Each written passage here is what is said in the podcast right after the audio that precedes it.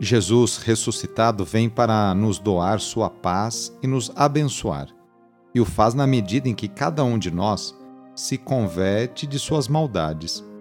Rezemos, demonstrando sincero desejo de conversão.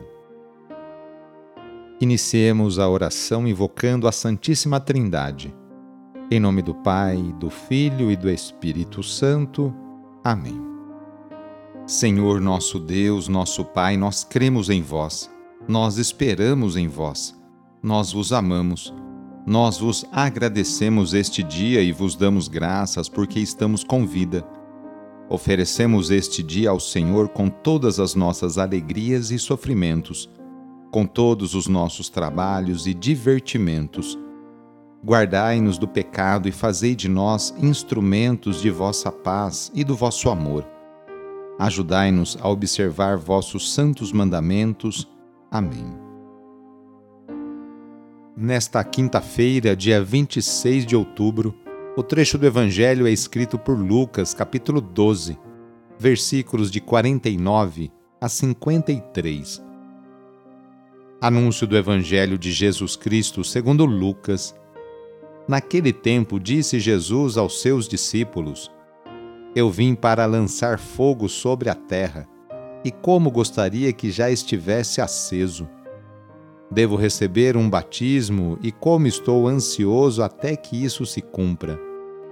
Vós pensais que eu vim trazer a paz sobre a terra? Pelo contrário, eu vos digo, vim trazer divisão. Pois daqui em diante, numa família de cinco pessoas, três ficarão divididas contra duas e duas contra três. Ficarão divididos o pai contra o filho, e o filho contra o pai, a mãe contra a filha, e a filha contra a mãe, a sogra contra a nora, e a nora contra a sogra. Palavra da Salvação.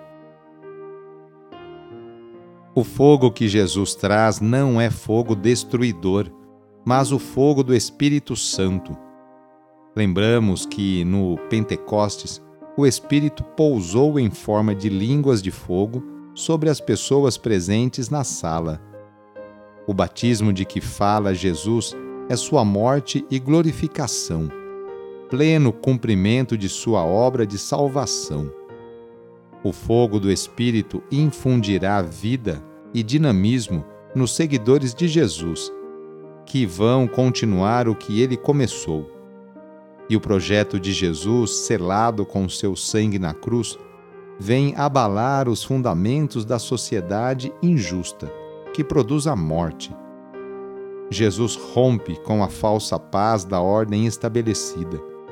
E quem aceita a novidade do reino de Deus assume a prática do amor tão revolucionária que acaba provocando divisões até mesmo entre familiares.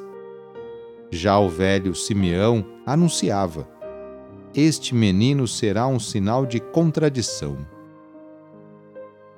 A messe é grande, mas os operários são poucos. Peçamos a Deus que continue enviando muitas e santas vocações para a sua igreja.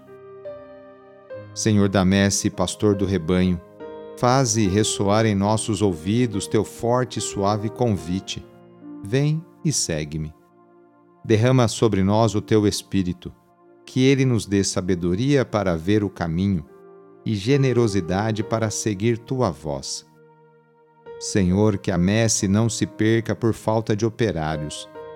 Desperta nossas comunidades para a missão. Ensina a nossa vida a ser serviço fortalece os que querem dedicar-se ao reino na vida consagrada e religiosa. Senhor, que o rebanho não pereça por falta de pastores. Sustenta a fidelidade de nossos bispos, padres, diáconos, religiosos, religiosas e ministros leigos. Dá perseverança a nossos seminaristas. Desperta o coração de nossos jovens para o ministério pastoral em tua igreja. Senhor da messe pastor do rebanho, chama-nos para o serviço de teu povo. Maria, mãe do perpétuo socorro, modelo dos servidores do Evangelho, ajuda-nos a responder sim. Amém. Pedindo a proteção de Deus para a sua vida e para a sua família, invoquemos a sua bênção. A nossa proteção está no nome do Senhor, que fez o céu e a terra. O Senhor esteja convosco, Ele está no meio de nós. Pela intercessão de Santo Artemides Ate, desça sobre você, sobre a sua família, sobre o seu trabalho e intenções, a bênção do Deus Todo-Poderoso. Pai, Filho e Espírito Santo. Amém.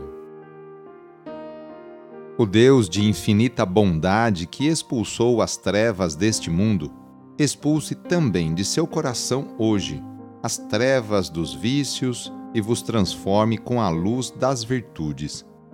Sou padre Edmilson Moraes, salesiano de Dom Bosco e moro atualmente no Colégio Salesiano Santa Terezinha, em São Paulo. Abraço, até mais!